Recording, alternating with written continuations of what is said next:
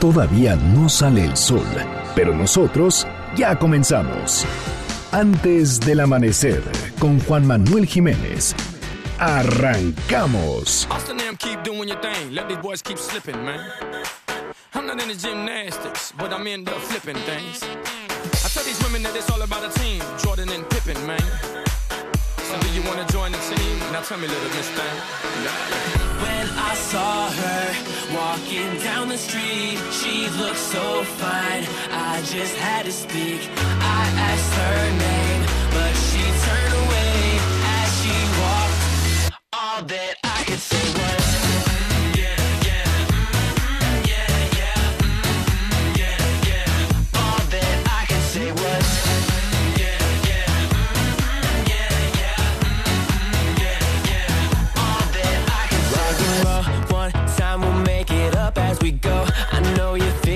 says I mean what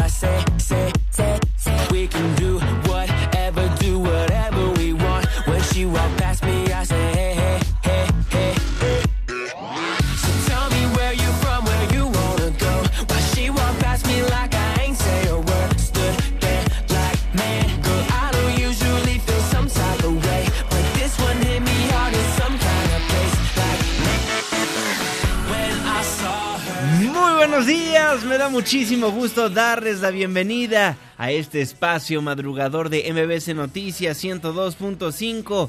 Gracias por acompañarnos antes del amanecer. Mi nombre es Juan Manuel Jiménez y como todos los días, como todas las mañanas, lo invito a que nos acompañen, a que nos sintonicen hasta las 6 en punto para que desde muy temprano se informen de las noticias más relevantes de nuestro país en este espacio, en este programa que hacemos absolutamente todos, por lo cual lo invito a formar parte de la expresión en línea y nos dejen saber lo que opinan de lo que le presentamos a lo largo de estos 60 minutos de información.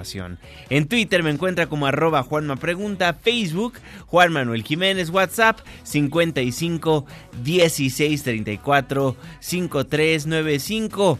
Forme parte de la expresión en línea.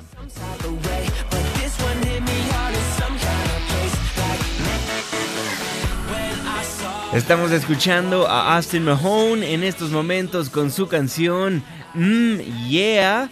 El día de mañana, ¿a qué grupo, qué artista, qué rola le gustaría escuchar? Márquenos, escríbanos en redes sociales.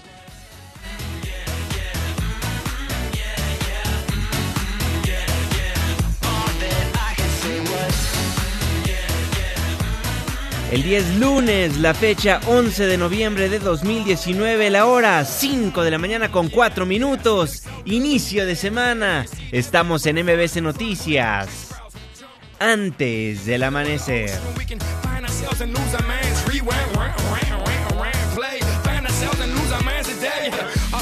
Armando acabando latinos y gringos gozando, ¿me entiendes? For those that thought that we would stop, definitely don't have a mind to think with brainless.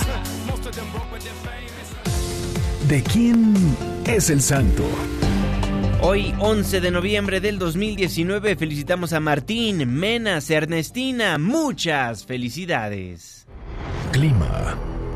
5 de la mañana con 5 minutos, Marlene Sánchez. Hola Juanma, muy buen día para ti nuestros amigos del auditorio. Les comento que el Frente Frío número 12 originará la primera tormenta tropical invernal de la temporada, por lo que se prevé un fuerte descenso de temperaturas, vientos fuertes y lluvias. Habrá heladas en las sierras de Chihuahua y Durango. Para Tamaulipas, Puebla y Veracruz se esperan precipitaciones intensas. Se esperan vientos con rachas superiores a los 90 kilómetros por hora en el litoral de Tamaulipas. Para la capital del país se pronostican condiciones de cielo medio nublado, con probabilidad de lluvias aisladas. Tenemos una temperatura máxima de 27 grados Celsius y una mínima de 13. Este fue el reporte del clima antes del amanecer. Muchísimas gracias Marlene Sánchez y gracias a usted también por sintonizarnos antes del amanecer a través de la señal que sale de MBC Noticias 102.5. Saludo con gusto a todas las personas que nos ven y nos escuchan a través de nuestra página de internet mbcnoticias.com y por supuesto que le mandamos un caluroso abrazo a las personas que nos honran con su presencia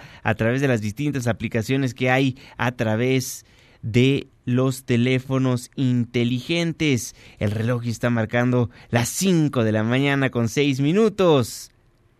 Le voy a informar. Forzosamente tenemos que iniciar la semana dándole seguimiento a lo que le presentábamos a lo largo de los últimos días antes del amanecer. Un caso extremadamente espeluznante. Fueron emboscados integrantes de la familia Levarón en la frontera entre Sonora y Chihuahua. Asesinaron a nueve personas tres mujeres, seis menores de edad. Y cuando hablamos de menores de edad, estoy hablando de bebés de 8 meses a niños de 13 años. Un lamentable caso que le dimos a conocer en este espacio radiofónico. El presidente Andrés Manuel López Obrador enfatizó que se realizará una investigación a fondo para esclarecer el ataque a la familia Levarón el pasado lunes. No hay ningún límite, ningún obstáculo, nada que impida que se haga una investigación a fondo, porque no hay intereses creados eh, por medio. Esa ventaja nos ayuda. No es se tiene un límite porque hay un acuerdo con algún grupo delictivo o un acuerdo con algún grupo político algún grupo de interés creado, nada. El gobierno de México ya solicitó de manera oficial el acompañamiento del FBI en las investigaciones del ataque contra integrantes de la familia Levarón. René Cruz.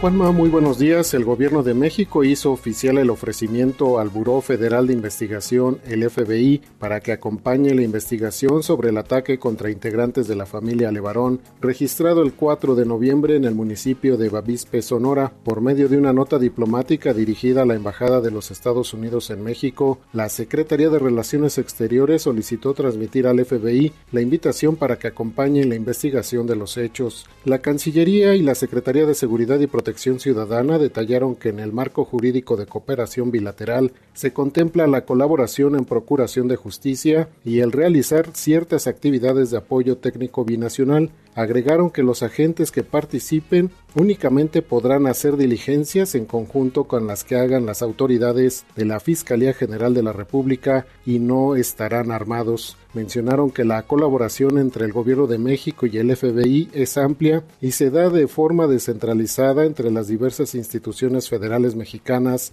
encargadas de la Procuración de Justicia. Al día de hoy el FBI ha colaborado en diversos casos con las autoridades mexicanas. Finalmente, ambas dependencias subrayaron que el Gobierno de México reitera el compromiso de investigar los hechos a fin de deslindar responsabilidades y ofrecer justicia a las familias afectadas. Juanma, el reporte que tengo, muy buenos días. Muy buenos días, René. Las Secretarías de Relaciones Exteriores y de Seguridad y Protección Ciudadana precisaron que los agentes que participen, los agentes del FBI, únicamente podrán hacer diligencias en conjunto con las que hagan las autoridades de la Fiscalía General de la República y dieron a conocer que los elementos no estarán armados.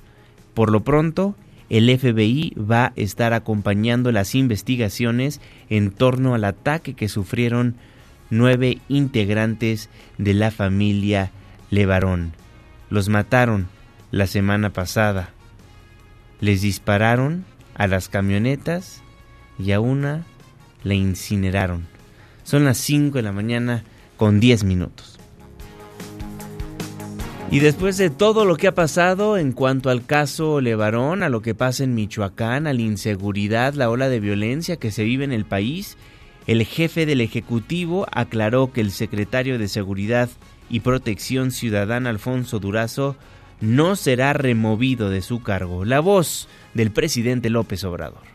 Pues yo veo muy bien a Alfonso Durazo, fortachón, y con ánimo. Nosotros nos fortalecemos porque estamos actuando con principios, con ideales. La fortaleza dimana de la moral. La política es un imperativo ético. Cuando se tiene la moral en alto, se resiste cualquier circunstancia, por difícil que sea.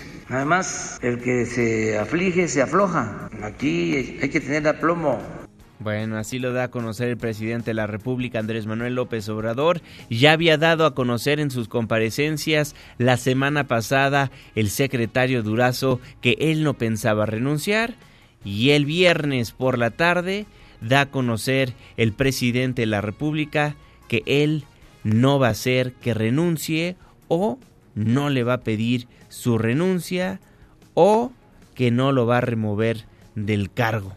Son las 5 de la mañana con 11 minutos.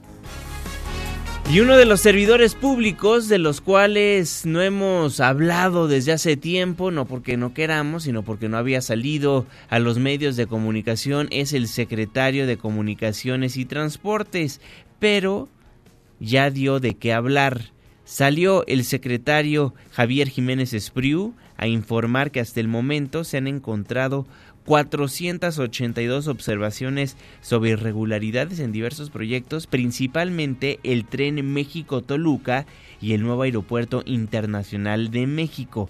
En conferencia de prensa, Jiménez Espriu detalló que en el caso del tren se encontraron sobrecostos en la adquisición de trenes e instalaciones de infraestructuras que no eran requeridas. Además, habló del caso OHL, donde dijo que ya investiga la unidad de inteligencia financiera. Citlali Sáenz. Hola Juanma, buenos días a ti también a nuestros amigos del auditorio. El secretario de Comunicaciones y Transportes, Javier Jiménez Espriu, informó que hasta el momento se han encontrado 482 observaciones sobre irregularidades en diversos proyectos, principalmente el Tren México-Toluca y el nuevo Aeropuerto Internacional de México, que ya fue cancelado. En conferencia de prensa, Jiménez Espriu detalló que en el caso del tren se encontraron sobrecostos en la adquisición de trenes e instalación de estructuras que no eran requeridos. Pero vamos a escuchar lo que dijo.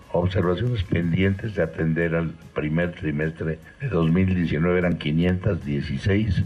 Eh, observaciones terminadas al tercer trimestre 126. Tenemos observaciones. Bueno, a ver el total de observaciones pendientes, tanto al órgano interno del control como la unidad de control y auditoría de la obra pública de la Secretaría de la Función Pública, como de la Auditoría Superior de la Federación. Tenemos recomendaciones, solicitudes de creación y pliegos 482. Pero desde luego hay, hay algunos temas específicos importantes, ¿no? Que es lo que están siguiendo con más detalle, y otros que derivan de estas observaciones, que son las que está atendiendo la unidad de inteligencia financiera. Pero son muchísimos casos. Hay que recordar que la Auditoría Superior de la Federación detectó irregularidades millonarias en el Naim y también en los trenes de Toluca y Guadalajara. Además, sobre el caso OHL, dijo que ya lo investiga la Unidad de Inteligencia Financiera. El titular de la SCT dijo que en el caso del Naim existen aumentos injustificados en sus costos. Tan solo el proyecto inició con una cifra de 120 mil millones de pesos y llegó hasta 300 mil millones de pesos. Juan, es mi reporte. Buenos días. Buenos días, Itlali Sainz. Gracias por la información. 482 observaciones sobre irregularidades en distintos proyectos. Habló principalmente del tren México-Toluca. Se encontraron sobrecostos en la adquisición de trenes e instalación de estructuras que no eran requeridas. Eso en cuanto al tren México-Toluca, pero el presidente de la República, Andrés Manuel López Obrador, este fin de semana también habló del tren que planea construir, del tren Maya. Dijo que está dispuesto a no iniciar las obras del tren Maya si las comunidades se oponen. Desde Felipe Carrillo Puerto, en Quintana Roo, el primer mandatario advirtió que no quiere enfrentar rondas de amparos de los conservadores contra el tren, como ocurrió con el aeropuerto de Santa Lucía, donde se debió tener paciencia para ganar en el ámbito legal.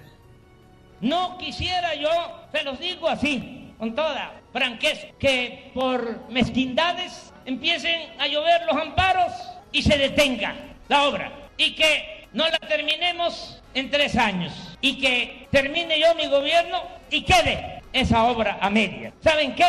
Si es así, mejor no la inicio, porque yo no voy a dejar una obra inconclusa. Yo estoy a favor de que se construya el tren Maya, pero estoy actuando de manera precavida porque son cositas los conservadores. Y no quiero que para frenarnos dejemos inconclusa una obra y se tire el dinero. Eso no. Son cositas los conservadores, dice el presidente Andrés Manuel López Obrador, y ahí mismo en Quintana Roo realizó su típica consulta express a mano alzada. Así votaron quienes asistieron al evento sobre su preferencia de realizar o no el tren Maya. A ver, así, nada más, para medirle el agua a los camotes.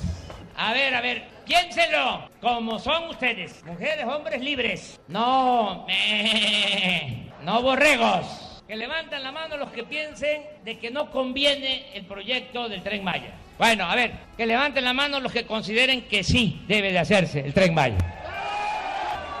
Eso es todo. Eso es todo, dice Andrés Manuel López Obrador. ¿Y las comunidades indígenas de Calakmul qué dijeron? Rocío Méndez, buenos días.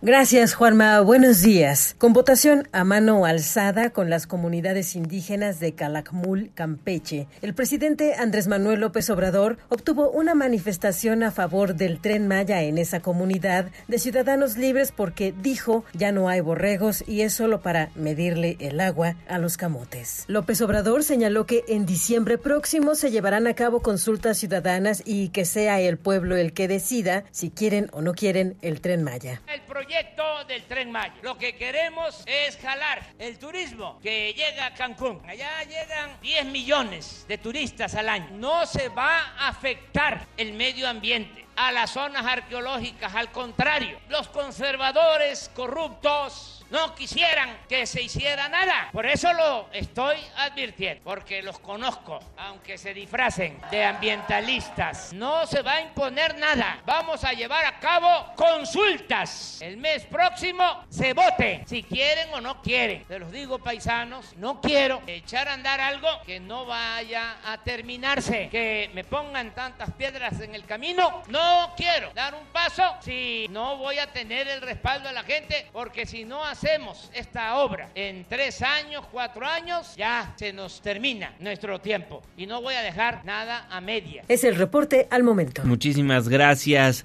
Rocío Méndez. Así lo daba a conocer este fin de semana el presidente de la República, Andrés Manuel López Obrador. Ahí lo escuchó, se declaró dispuesto a no iniciar las obras del tren Maya si las comunidades se oponen. Desde Quintana Roo y desde Campeche, el primer mandatario advirtió que no quiere enfrentar rondas de amparos de los conservadores contra el tren, como ocurrió con el aeropuerto de Santa Lucía. Y justamente, justamente hablando de Santa Lucía, vaya situación a la que se enfrentó el presidente arriba de un avión. Hubo un diálogo entre el piloto y el presidente López Obrador a través del altavoz de la aeronave. Al dar una bienvenida especial al presidente, el piloto Rafael Bolio, el responsable del viaje con destino a Mérida, Yucatán, señaló lo siguiente en el altavoz. Una bienvenida especial a nuestro señor presidente que nos acompaña el día de hoy. Esperamos que se sienta a gusto, que disfrute del vuelo. Ojalá lo podamos convencer de hacer el aeropuerto de Texcoco, si no, no es posible, pues ni modo, ¿verdad? Sea usted bienvenido, sea su casa Ojalá lo podamos convencer de hacer el aeropuerto de Texcoco. Si no es posible, pues ni modo, dice el piloto de la aeronave. La petición del capitán provocó, como usted lo acaba de escuchar, los aplausos entre los pasajeros, pero al descender del avión, el primer mandatario saludó de mano al piloto Bolio, y le expresó lo siguiente. Gracias, Bienvenido. Santa Lucía. Ah, bueno. Santa Lucía. Ah, bueno, dice el piloto. Así lo que vivió el presidente de la República a bordo del avión que tomó rumbo a Mérida, Yucatán. Son las 5 de la mañana con 20 minutos. Y la quinta subasta del SAE en el Complejo Cultural Los Pinos vendió de manera preliminar 37 de los, de los 45 lotes, perdón, 37 de los 45 lotes y se registró una ganancia millonaria. Ricardo Rodríguez informó que esta subasta es tutti frutti. ¿Por qué? Porque los lotes eran muy diversos. Es un catálogo que presenta desde vehículos hasta embarcaciones, joyería fina, casas y residencias en Culiacán. Una de las casas que se vendieron presuntamente está relacionada con el narcotraficante Joaquín El Chapo Guzmán. Fue a su precio de salida de 2.054.783 pesos el inmueble donde supuestamente se fugó el capo Joaquín El Chapo Guzmán. Con respecto a estas casas que han generado cierta polémica, lo que te puedo decir es que hemos hecho el mayor esfuerzo para venderlas. Fuimos a Culiacán a presentarlas, pedirle el apoyo y la solidaridad de la ciudadanía. Más allá de las historias que hay en este tipo de casas o los bienes que estamos ofreciendo, lo que verdaderamente sentimos importante es el objetivo, hacia dónde van los recursos. Van a causas justas, nobles en Oaxaca, a comprar instrumentos para estos jóvenes. Bueno, la quinta subasta de bienes decomisados al crimen organizado recaudó 16 millones 208 mil 507 pesos que se donarán a orquestas infantiles de Oaxaca. Son las 5 de la mañana con 22 minutos. Hoy es lunes, lunes de protección civil. Protección civil, antes del amanecer. ¿Y tú? ¿Ya estás preparado? Coordinador Nacional de Protección Civil, David León, feliz inicio de semana, muy buenos días.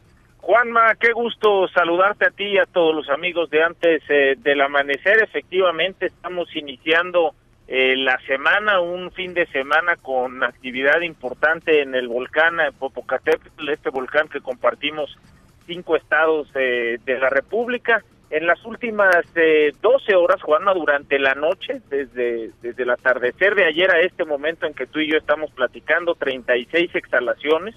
Durante las últimas 24 horas, Juanma, 111 exhalaciones dos explosiones, caída de ceniza en algunos eh, municipios del Estado de México, del Estado de Puebla, incluso algunas alcaldías de la Ciudad de México. Toda esta actividad, Juanma, asociada al domo número 85 y por supuesto asociada también a los parámetros eh, previstos de amarillo fase 2 en el semáforo de alertamiento volcánico. Muy importante no acercarnos a menos de 12 kilómetros eh, del cráter. El eh, Frente Frío número 12, Juanma, estará eh, ingresando a nuestro país, va a tener alguna interacción con un núcleo frío, lo que podría traer la primera tormenta invernal de la temporada. Platicábamos el viernes acerca de esta temporada invernal que está iniciando. Inicia con diversos fenómenos, uno de ellos las tormentas invernales y este frente frío que traerá precipitación fluvial importante, pero además traerá bajas temperaturas, nos generará muy probablemente esta primera tormenta invernal norte de nuestro país. Debemos estar muy atentos a las eh, bajas temperaturas para justamente poder enfrentar de mejor forma el frío. Además, comentarte, Juan, estamos muy atentos de una zona de inestabilidad en el Pacífico. Recordar que la temporada de ciclones tropicales terminará el 30 de noviembre. Quedan todavía cerca de 20 días a esta temporada. Estamos muy atentos a esta zona de inestabilidad en el Pacífico que se encuentra a algunos eh, cientos de kilómetros de la península de Baja California. Le vamos a tener marcaje personal justamente para alertar de manera adecuada a la población y a las autoridades, eh, si nos lo permites, eh, por tu medio de comunicación, justamente para estar atentos si es que existe alguna formación de ciclón. Juanma, es todo eh, en cuanto a protección civil, muy importante aprovechar esta semana, hoy es lunes de simulacro, hacer un simulacro con la familia en la escuela, en el trabajo, es una extraordinaria forma de prepararnos mejor. Excelente, coordinador, muchísimas gracias, nos escuchamos el próximo miércoles. Gracias, Juan Manuel. Buen día. Muy buenos días. Son las 5 de la mañana con 25 minutos, tiempo del centro de la República Mexicana. David León, el coordinador nacional de protección civil, antes del amanecer. Con eso nos vamos a un breve corte comercial. Nos vamos a la pausa. Al volver, el jeque de los deportes, Luis Enrique Alfonso.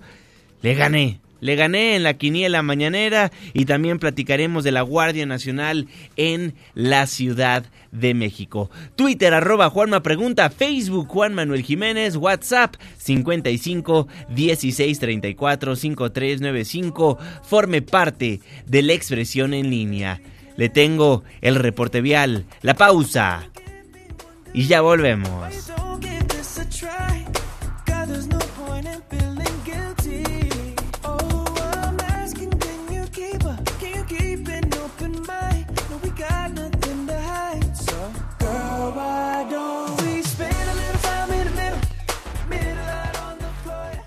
Antes del amanecer, con Juan Manuel Jiménez. Con Juan Manuel Jiménez. Continuamos.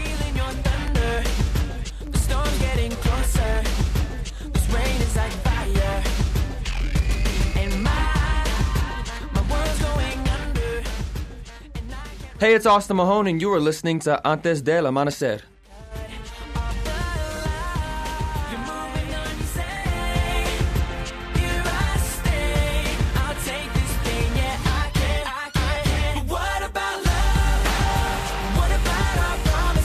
Gracias a Austin Mahone por los saludos antes del amanecer. Lo escuchamos con su canción What About Love.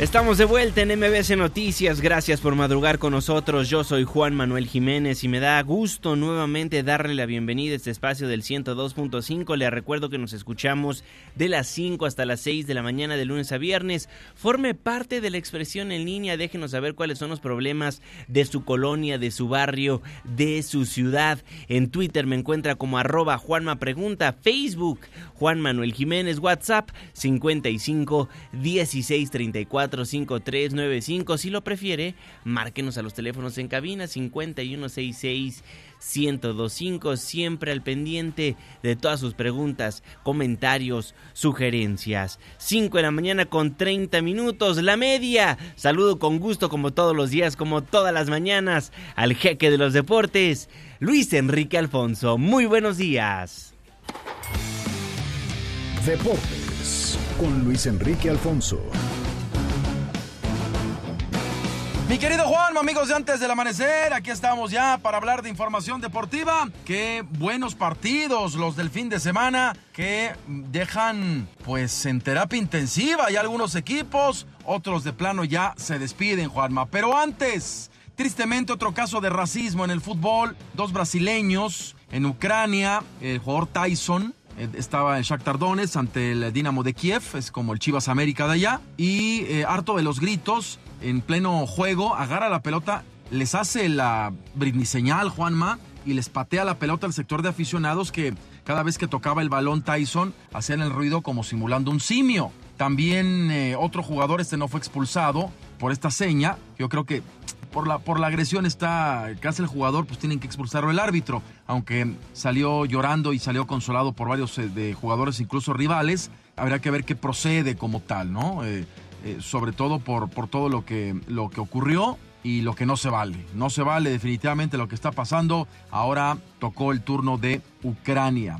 Y el sábado se conmemoraron 30 años de la caída del muro de Berlín y se realizó un partido normal de la Bundesliga, de la liga alemana, entre el Hertha Berlín y el Leipzig. El Leipzig era de los principales bastiones de la Alemania Oriental y Berlín, del lado obviamente donde donde estaba este equipo, el Hertha, pues era de la Alemania Occidental. Antes del partido pusieron como un muro en medio de la cancha y cada equipo entrenó de cada lado. La gente también estaba a la puerta de Brandenburgo, la, esvástica, eh, varios eh, temas alusivos a la época de la posguerra, ¿no? Eh, como tal. Y al final, con este, este lema de Juntos contra los muros, Juntos para Berlín, se celebró este partido que la verdad fue muy emotivo. Y emotivo también la final de la ONEFA, Juanma. Lleno el Estadio Azul, el lugar donde tú le echaste la malaria a los cementeros, para que pues eh, los equipos que representan al Instituto Politécnico Nacional se enfrentaran, algo que no pasaba desde hace 29 años. La final fue para los burros blancos, eh, que me identifico, Juanma. Yo, yo, todos los que tenemos esta similitud con este equipo nos identificamos y le pegamos a las Águilas Blancas 24-17. Dice que estuvo polémico, sobre todo una marcación al final en tiempo extra emocionante, pero la verdad, ver lleno el Estadio Azul en un partido de fútbol americano. Ahora sí, Juanma, vámonos con la quiniela mañanebria. Creo que ya me la persiné. Tuviste siete aciertos tú, seis yo. Vamos 58 a 54. ¿Cómo quedaron? Bueno, Monarcas 3 a 2 ante Puebla. El América goleó al Veracruz 5 por 0 en el que puede ser el último partido de Veracruz y les platico rápido. La Federación Mexicana de Fútbol está pagando este dinero que no lo había hecho la directiva y que se metieron estas quejas y que se está solventando. Bueno, entonces si no hay lana del Veracruz, se le va a, descender de manera automática, ¿no? O sea, se le va a desafiliar, pues. Entonces, pues Veracruz quedaría sin plaza.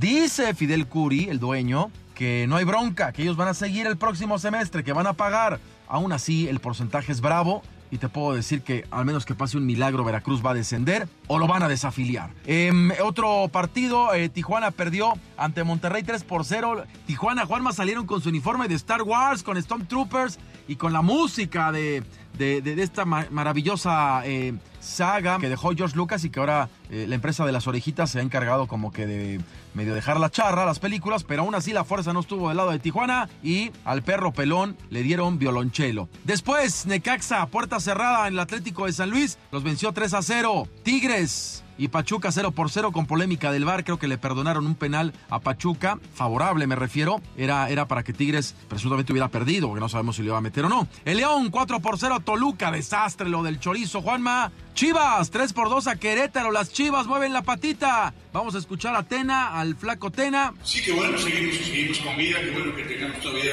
sabemos que son remotas las posibilidades de poder calificar y, y vamos a luchar hasta el final sí creo que el equipo se va entendiendo mejor, se va compenetrando mejor. Hicimos un muy buen partido Toluca la semana pasada. El primer tiempo de pues, me pareció extraordinario y ganar 3-0 un equipo tan fuerte como Querétaro, que ha hecho un torneo extraordinario. Los Pumas increíblemente no le pudieron ganar a Juárez para meterse a puesto de liguilla y tener el futuro en sus manos y ahora dependen de ganarle a Monterrey y esperar resultados. Terrible lo de Pumas, una campaña para el olvido. Lamentable porque en momentos importantes les ha quedado corto el plantel. Y Cruz Azul también ya dijo adiós, Juanma. Cayeron 3 por 1 ante Santos, que la verdad es que está espectacular. Y ya para terminar, Juanma, el Mundial eh, Sub-17. Eh, México está en la ronda de semifinales calificaron de panzazo, de milagro, porque Dios es grande, y a partir de ahí le ganaron a Japón y ahora le ganaron a Corea del Sur y van contra Holanda el próximo jueves. Escuchemos a Marco Antonio El Chima Ruiz, Juanma, el que trae ilusionados a todos. Aprovechamos el descanso para reorganizarnos, para cambiar, cambiamos en el medio campo, adelantamos más gente y después tratamos de hacer los cambios muy puntualmente y gracias a Dios nos dieron resultado, pero eh, en cuestión de actitud tengo un gran equipo que por actitud no para. Ya me voy, te odio maldito porque pues me llevas cuatro aciertos y creo que ahora sí voy a perder, no importa, voy a caer, más bien, voy a ganar o más bien, voy a concursar, ya no sé, de cara al sol. Voy a hacerlo de manera digna, Juanma. Me despido, nos vemos en minutos en Hechos AM. Eh, no te quiero ver porque creo que sí me vas a ganar. Mi Twitter, arroba Lea Deportes. Saludos. Saludos, mi querido Luis Enrique Alfonso, el jeque de los deportes. Antes del amanecer, el reloj está marcando las 5 de la mañana con 36 minutos. Resumen capitalino. Descarta la jefa de gobierno Claudia Sheinbaum la entrada de la Guardia Nacional a calles del centro histórico. Señaló que aún faltan por llegar alrededor de 2.000 elementos que se van a incorporar a las labores de seguridad en las 16 alcaldías. Trabajamos con ellos en inteligencia, junto con la Marina también, en temas de inteligencia, pero ya en las acciones concretas, a lo mejor nos apoyan en algunos operativos, pero en el centro de la ciudad todavía no se tiene contemplada la Guardia. Hay una parte que de Iztapalapa entra Tláhuac también, en ese límite de la Sierra de Santa Catarina o del otro lado de, de, Gollado, pero estamos esperando más elementos y en el momento que haya más elementos pues ya se distribuirían en las 16 ¿Sí alcaldías. Este año? No sabemos, vamos a esperar a ver qué nos dicen pues, el propio secretario Durazo y el coordinador de la Guardia Nacional, general Bucio, para poder saber exactamente cuándo llegan, pero lo más probable es que sea hasta el próximo año. Hasta el próximo año, hasta el 2020, llegarán más elementos de la Guardia Nacional a salvaguardar las calles de la Ciudad de México. La semana pasada le dimos a conocer de un video que se hizo muy viral en las redes sociales, donde se ve como en un auto Mazda, en una camioneta azul, unos delincuentes se acercan a una cochera, mientras está cerrando la misma después de que un carro entró al garage y mientras está cerrando la puerta se bajan del carro del Mazda cuatro personas e intentan ingresar a la casa. En eso reacciona la persona que venía manejando el vehículo y decide atropellar a todas las personas que ingresaron a su domicilio o que intentaron ingresar. Ese video se hizo viral, seguramente usted sabe del cual le estoy hablando. Después de eso, muchas personas en la colonia Linda Vista, en la alcaldía Gustavo Amadero, dieron a conocer videos donde se ven a todas estas bolas de delincuentes, a todas estas personas que se dedican a robar en aquella colonia de la alcaldía Gustavo Amadero, y por eso el alcalde Francisco Chihuil se reunió con la jefa de gobierno Claudia Sheinbaum para poder llegar a un acuerdo para que llegue la Guardia Nacional a esa colonia. Firmaron el acuerdo y decidieron que elementos de la Guardia Nacional llegarían a patrullar la colonia Linda Vista. Pero nosotros fuimos el jueves a realizar nuestro noticiario de televisión desde ese punto de la Ciudad de México para encontrarnos de que la Guardia Nacional tan siquiera a lo largo de esa hora que transmitimos no estaba en uno de los puntos claves de esa colonia. Si usted vive en la colonia Linda Vista, en la alcaldía Gustavo Amadero, déjenos saber si ya patrulla la Guardia Nacional por ese lugar. Por lo pronto, llegarán 2.000 elementos de la Guardia Nacional a realizar labores de seguridad en las 16 alcaldías hasta el próximo 2020. Así lo anunció la doctora Claudia Sheinbaum. Son las 5 de la mañana con 40 minutos. Y la jefa de gobierno Claudia Sheinbaum anunció que son alrededor de 100.000 jóvenes los que son atendidos en los puntos de innovación, libertad, arte, educación y saberes en los llamados pilares de la Ciudad de México y la meta es que esta cifra sea de un millón de beneficiarios. La mandataria capitalina aseguró que la mejora de la seguridad, además de la presencia policial, requiere de otras estrategias como esta que ofrece oportunidades a un sector de la población que había sido olvidado. Aquí en la ciudad estamos haciendo 150 pilares este año. En diciembre vamos a tener 150 en distintos lugares en las 16 alcaldías y para el próximo año van a ser 300 pilares. Y el objetivo es atender a un millón de personas con los pilares en las distintas actividades. Ya hoy hay cerca de 100 mil jóvenes que ya asisten a pilares y alrededor de 500 mil personas que de una manera u otra han tenido contacto con los pilares en la Ciudad de México. 100 mil jóvenes han sido atendidos en los pilares pero la meta es que la cifra llegue al millón de beneficiarios. También la doctora Sheinbaum anunció que esta semana estarán listos los nuevos lineamientos de regulación para que operen las ferias de diversión y una licitación para la feria de Chapultepec. Lo estamos trabajando, ya les vamos a informar esta semana, pero tanto el tema de la feria de Chapultepec ya está trabajando como lo de las ferias pequeñas. Bueno, le daremos a conocer lo que dé a conocer el gobierno capitalino a lo largo de los siguientes días en cuanto a las licitaciones para la feria de Chapultepec y también los nuevos lineamientos de regulación para que operen las ferias de diversión en la Ciudad de México. Y también el gobierno capitalino presentó el marco de actuación frente a los bloqueos en vialidades primarias de la capital. Adrián Jiménez. Buen día, Juanma. Un saludo afectuoso para ti y el auditorio. Autoridades capitalinas presentaron el protocolo de actuación para atender bloqueos en las vías primarias de la Ciudad de México, mecanismo que incluye la intervención de elementos de la Policía de la Secretaría de Seguridad Ciudadana. En conferencia de prensa, la jefa de gobierno Claudia Sheinbaum detalló que en dicho marco se va a privilegiar el diálogo con los inconformes, se abrirán mesas con los funcionarios para atender las demandas ciudadanas y si aún así persiste el bloqueo de la vialidad, dijo, se analizará el caso para determinar si se procede a la liberación con ayuda de elementos policiales a fin de garantizar el derecho al libre tránsito. La mandataria capitalina aseguró que esto será conforme a los estándares internacionales sin abuso policial, conforme lo estableció el grupo de activistas en derechos humanos que trabajó en su diseño. Escuchemos. Pero esto es pues para estos bloqueos que hasta ahora pues han sido más de dos diarios Entonces es importante tener este esquema de actuación que inhiba la violencia policial y que nos permita pues estar en, un protocolo eh, internacional. Hemos visto recientemente escenas de represión en muchos lugares de, del mundo, no solamente de América Latina, y jamás nos van a ver actuando así en la Ciudad de México. Es sencillamente un mecanismo de actuación de la policía frente a esta, estos bloqueos en vías primarias. La funcionaria agregó que para esta labor ya se prepara a un grupo de policías capitalinos quienes desactivarán los bloqueos mediante distintas estrategias que no contemplan el uso de armas, solo el casco y escudo.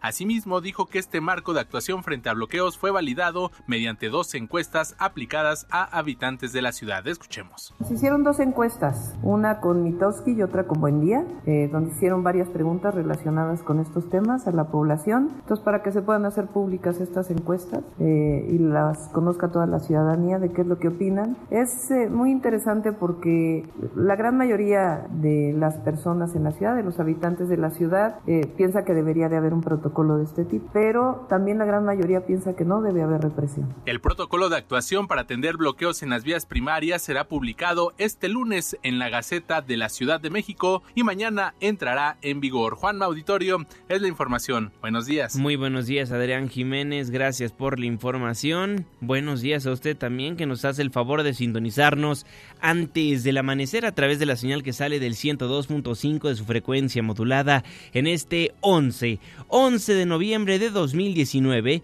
Fíjese que un día como hoy, pero de 1971, era creado el Instituto Nacional de Astrofísica Óptica y Electrónica.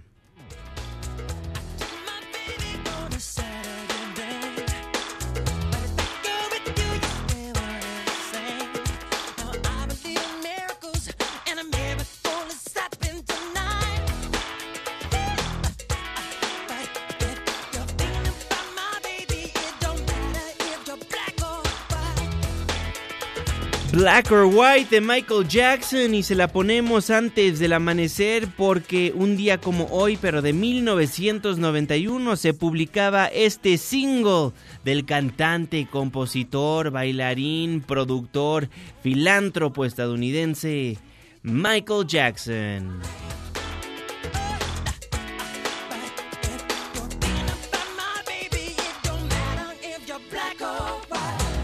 Las efemérides del día, las efemérides antes del amanecer. Mañana es el Día Nacional del Libro.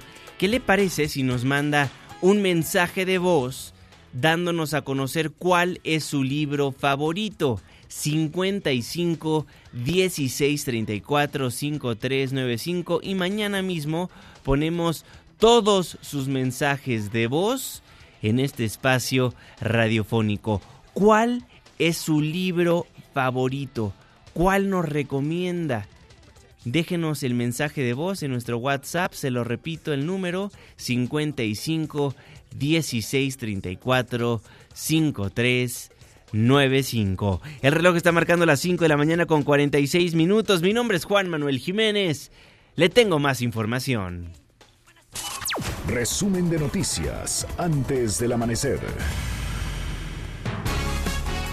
Bueno, seguramente usted siguió los distintos espacios informativos de MBC Noticias y se dio cuenta del caos, de la controversia que hubo en el Senado de la República por la elección del nuevo presidente de la Comisión Nacional de Derechos Humanos una votación donde había 116 votos, pero que realmente eran 114.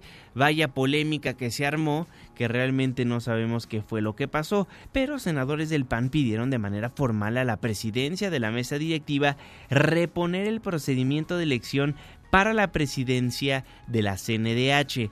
La legisladora Kenia López aseveró que Morena tiene en sus manos la credibilidad de la Cámara Alta y de la CNDH. Está en sus manos la credibilidad del Senado. Está en sus manos la honorabilidad del Senado. Está en sus manos la posibilidad de que la Comisión Nacional de Derechos Humanos sea un organismo autónomo. Pero pues también está en sus manos la destrucción del Senado. También está en sus manos la destrucción de la CNDH No obstante, el vicecoordinador de los senadores morenistas, Eduardo Ramírez, afirmó que el proceso fue legal, por lo que se repondrá el procedimiento. Que no va a haber una segunda ronda o un nuevo procedimiento. El procedimiento ha sido concluido. Va a tomar protesta la nueva presidenta de la Comisión Nacional de Derechos Humanos, Rosario Piedra, de que no le hemos mentido que hemos tenido un proceso legal. Seguramente hubieron 116 presentes, incluso tenemos datos que fueron 118 los presentes y solamente se emitieron 114 votos, cédulas sufragadas. ¿Se equivocaba Monreal en su título? No lo sé, yo espero que él tenga la información necesaria. 116, 114, 118, ya no sabemos cuántos senadores votaron o cuántos no votaron o quiénes votaron. Pero en su oportunidad la senadora Marta Guerrero acusó al PAN de presentar videos truqueados para denunciar irregularidades en la votación. Un video truqueado. Y digo truqueado porque no lo realizan y no lo exponen de manera original. Vean la manera en cómo primero editan que son ocho votos. Segundo, vean que este no es el conteo final y ni siquiera yo estoy cantando que son ocho de Orozco. Entre el 3 y el 4, sus servidoras se observan, yo muchas veces me tengo que apoyar en agarrar este, un poco de mi saliva para tratar de darle continuidad al voto. Por eso se vuelve a contar y en el 3 y el 4 es donde está esa situación donde ellos la agarran de pretexto para argumentar que son nueve votos. Bueno, ahí la controversia que sigue dando de qué hablar en la Cámara Alta por la votación de la presidenta de la CNDH. Votaron por Rosario Piedra Ibarra. Ya el presidente de la República, el Ejecutivo Federal, Andrés Manuel López Obrador, dijo que esa decisión es una decisión de justicia, porque es una mujer que sabe y que ha sufrido en carne propia la desaparición de un familiar. Si se llegara a pensar, sobre todo por los conservadores, de que ella va a procurar no afectar al gobierno actual, nosotros, por principios, nunca le pediríamos a una autoridad que se ocultara una violación de derechos humanos. Nosotros no queremos incondicionales en nada. Lo que queremos es que haya justicia y que se protejan los derechos humanos. Bueno, le daremos seguimiento a lo que pase con Rosario Piedra Ibarra. Por lo pronto, ella será la presidenta de la Comisión Nacional de los Derechos Humanos. Ya veremos si hay más información al respecto de lo que acaba de escuchar antes del amanecer. Son las 5 de la mañana con 51 minutos tiempo del centro de la República Mexicana. Salió ya humo blanco de la máxima casa de estudios. El viernes por la tarde, el doctor Graue fue anunciado como nuevo rector de la UNAM. Ocupará la rectoría del UNAM por un segundo periodo. Adrián Jiménez. Buenos días, Juanma. Un saludo afectuoso para ti y el auditorio. El doctor Enrique Graue ocupará la rectoría de la UNAM por un segundo periodo que comprende del 17 de noviembre de 2019 al 17 de noviembre de 2024. Así lo determinó la Junta de Gobierno de la institución conforme a la convocatoria publicada el pasado 24 de septiembre. En un mensaje emitido a la prensa, el presidente de este órgano universitario, Francisco Javier Soberón, señaló que tras 46 días de escucha, análisis y discusión con integrantes de la comunidad universitaria concluyeron que el doctor Graue Vigers es quien tiene el perfil más idóneo para enfrentar los desafíos de la máxima casa de estudios del país. Escuchemos. A juicio de la Junta, quien mejor cumple con estas características, ponderadas en su conjunto, para enfrentar los desafíos y aprovechar las potencialidades de la institución ante la actual coyuntura de la universidad y del país, es el doctor Enrique Luis Graue Vigers. Comentar que entre los retos pendientes que enfrenta El rector destacan la seguridad para los estudiantes en Ciudad Universitaria y los planteles periféricos, la venta de nervantes, el porrismo, así como los delitos de violencia de género que alumnas de las distintas facultades y escuelas de la universidad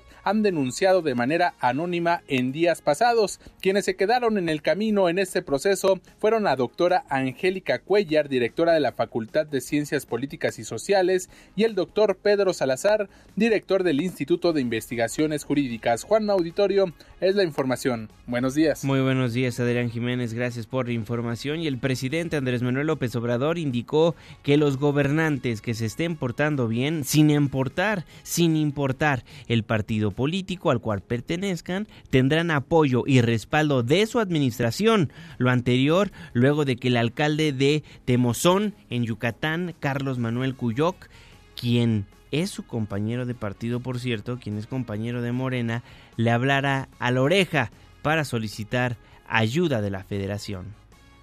El presidente municipal de Temozón me estaba hablando a la oreja pidiéndome un apoyo y ya le dije que vamos a apoyar. Ya se está apoyando con lo de las viviendas, pero vamos a apoyarlo porque se está portando bien. Ni siquiera me interesa saber de qué partido es. Bueno, así lo daba a conocer el presidente de la República, Andrés Manuel López Obrador. Y la secretaria de Gobernación, Olga Sánchez Cordero, se reunió con el Consejo Coordinador Empresarial, cuyos integrantes expusieron sus preocupaciones sobre el tema de la inseguridad en el país y el estancamiento económico. La voz del presidente del CCE, Carlos Salazar Lomelín totalmente alineados, pidiendo que este tema que es tan importante no se politice, no, no seamos mezquinos con algo que a todos los mexicanos nos importa y nos interesa. Entonces estamos unidos en esto y, bueno, creo que fue una reunión para poder eh, alinear intereses de todos y tratar de estar al lado de la autoridad. En tanto, la secretaria de Gobernación convocó a los empresarios a cerrar filas en el combate a la inseguridad y la delincuencia y a dejar a un lado la politiquería que a nada nos lleva dijo la secretaria de Gobernación que la búsqueda de ganancias electorales a corto plazo no se deberían dar. En el tema de la seguridad pública, cerremos filas, que además dejemos a un lado la politiquería que a nada nos lleva, tampoco la búsqueda de ganancias electorales de corto plazo. Ayer mismo se publicitaron videos lamentables Enfrentamos un reto enorme de seguridad y tenemos que tener una política con mayúscula que cuente con la participación y el respaldo de la sociedad, de sus organizaciones. Por su parte, la Coparmex aseguró que cayó el crecimiento de la economía formal. Citlali Sainz. Hola Juanma, buenos días a ti también a nuestros amigos del auditorio. La Confederación Patronal de la República Mexicana informó que cayó el crecimiento de la economía formal en 15 de los 32 estados de la República, toda vez que durante el segundo trimestre de este año el crecimiento promedio de la economía formal de los estados fue de menos 0.2%.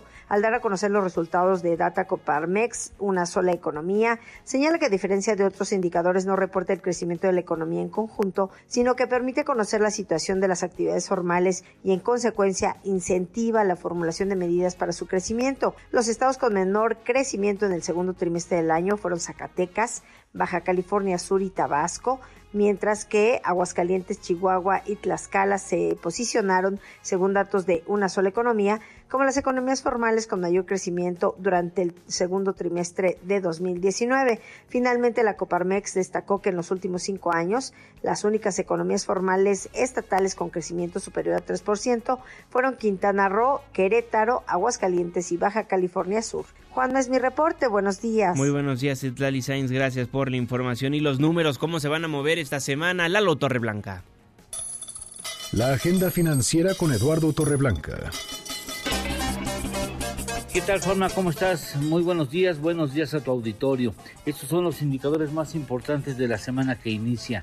Este lunes se da a conocer la actividad industrial correspondiente al mes de septiembre, así como la balanza comercial del país también al noveno mes del año. El miércoles 13, el INEGI informa los indicadores de actividad turística correspondientes al segundo trimestre del presente año y el jueves el Banco de México da a conocer política monetaria. Este es importante. Sabremos si los eh, integrantes del Banco de México bajan un cuarto de punto porcentual la tasa de interés de referencia o incluso se aventurarían a bajar medio punto porcentual este referente del costo del dinero. Más adelante el INEGI dará a conocer la encuesta de ocupación y empleo al tercer trimestre del 19. Este viernes, indicadores de empresas constructoras al mes de septiembre e inflación al consumidor correspondiente a la primera quincena del mes de noviembre. Eso es lo más importante. Destaca, por supuesto, el hecho de que el Banco de México determine el próximo jueves si habrá o no y en qué condiciones la baja de las tasas de interés de referencia. Hasta aquí nuestro comentario y hasta la próxima semana si me lo permites. Así será, querido Lalo Torreblanca. Nos vamos con información mucho más allá de nuestras fronteras. Renunció Evo Morales a la presidencia de Bolivia. Escuchemos cómo lo hacía el ahora expresidente Morales. Renunciar a mi cargo de presidencia. Estoy renunciando justamente para que mis hermanas y hermanos, dirigentes, autoridades del movimiento del socialismo, no sean hostigados, perseguidos, amenazados. Lamento mucho este golpe cívico y algún sector de la policía puede emplearse para atentar contra la democracia, contra la paz social, con violencia, con amedrentamiento, intimidar al pueblo boliviano. Quiero decirles, hermanas y hermanos, la lucha no termina acá. Evo Morales denunció en redes sociales que tras su renuncia opositores asaltaron su casa. Sobre la supuesta orden de aprehensión en su contra, la policía señaló que no existe y el canciller Marcelo Ebrard indicó que si así lo deciden, el gobierno federal podría darle asilo a Evo Morales. Con eso nos vamos, con eso nos despedimos. Muchísimas gracias por habernos acompañado a lo largo de estos 60 minutos de información. Dejamos el 102.5, pero, pero nos escuchamos en el 104.9 en Exa FM. Le tengo un resumen de noticias cada hora a la hora hasta las 10 de la mañana y después nos vemos en la televisión en tu ciudad en tiempo real a través de la pantalla de ADN 40, el canal informativo más visto de México. Muchísimas gracias por todos sus comentarios que nos hicieron llegar después de la serie que presentamos de las Fuerzas Especiales de la Sedena. Si no tuvo la oportunidad de ver algún episodio, lo puede consultar cada uno de ellos en nuestra página de YouTube, en nuestro canal que nos encuentra como Juan Manuel Jiménez C. A nombre de este gran equipo de trabajo, se despide de ustedes su servidor y amigo Juan Manuel Jiménez. Que pase un extraordinario inicio de semana. Ya casi sale el sol. Nos escuchamos mañana en punto de las 5, antes del amanecer.